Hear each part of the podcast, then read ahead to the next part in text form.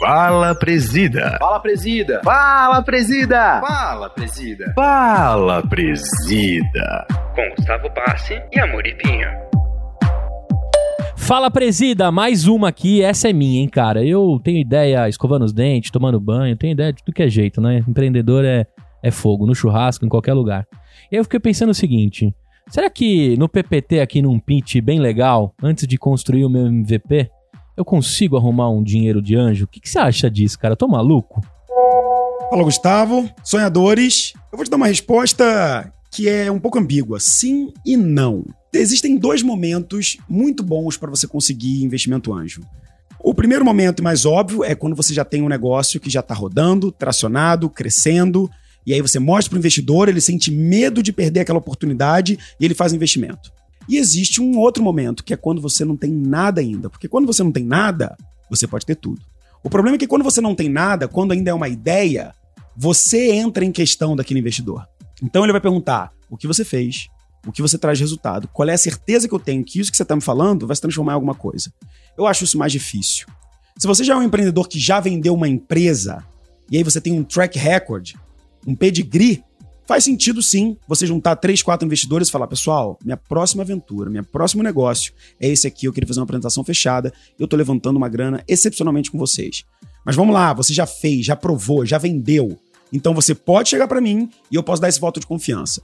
Pro empreendedor comum, padrão, que ainda não vendeu uma startup, eu, por exemplo, nunca vendi uma startup como empreendedor. Já vendi como anjo, mas nunca vendi como empreendedor.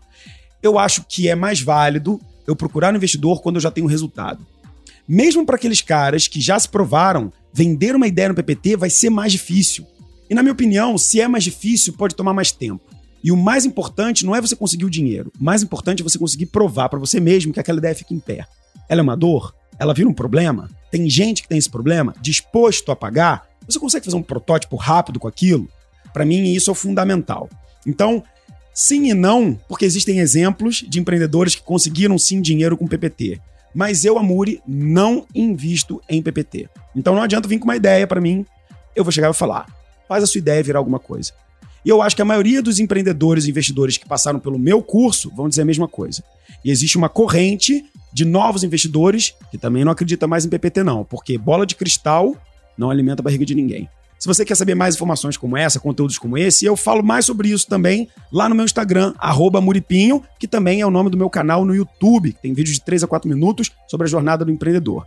E se você já investe em bolsa de valores, fundos imobiliários ou é um executivo e quer diversificar seus investimentos em startups, eu tenho uma imersão especial para você. Se chama investidores.vc. Dois dias de conteúdo onde eu ensino tudo sobre investimento anjo o antes, durante e depois, para você começar a diversificar o seu capital em inovação em startups. E ao final da imersão, você pode co-investir comigo nos mesmos negócios que eu, nas mesmas condições.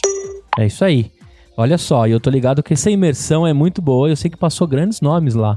Até mentores do Planeta Startup, né, que dividiram a cadeira contigo, já foram lá pegar um pouco desse conteúdo. Então fica ligado aí, para de perder dinheiro, quer dizer, para de investir errado às vezes, né? Valeu, presida, até mais!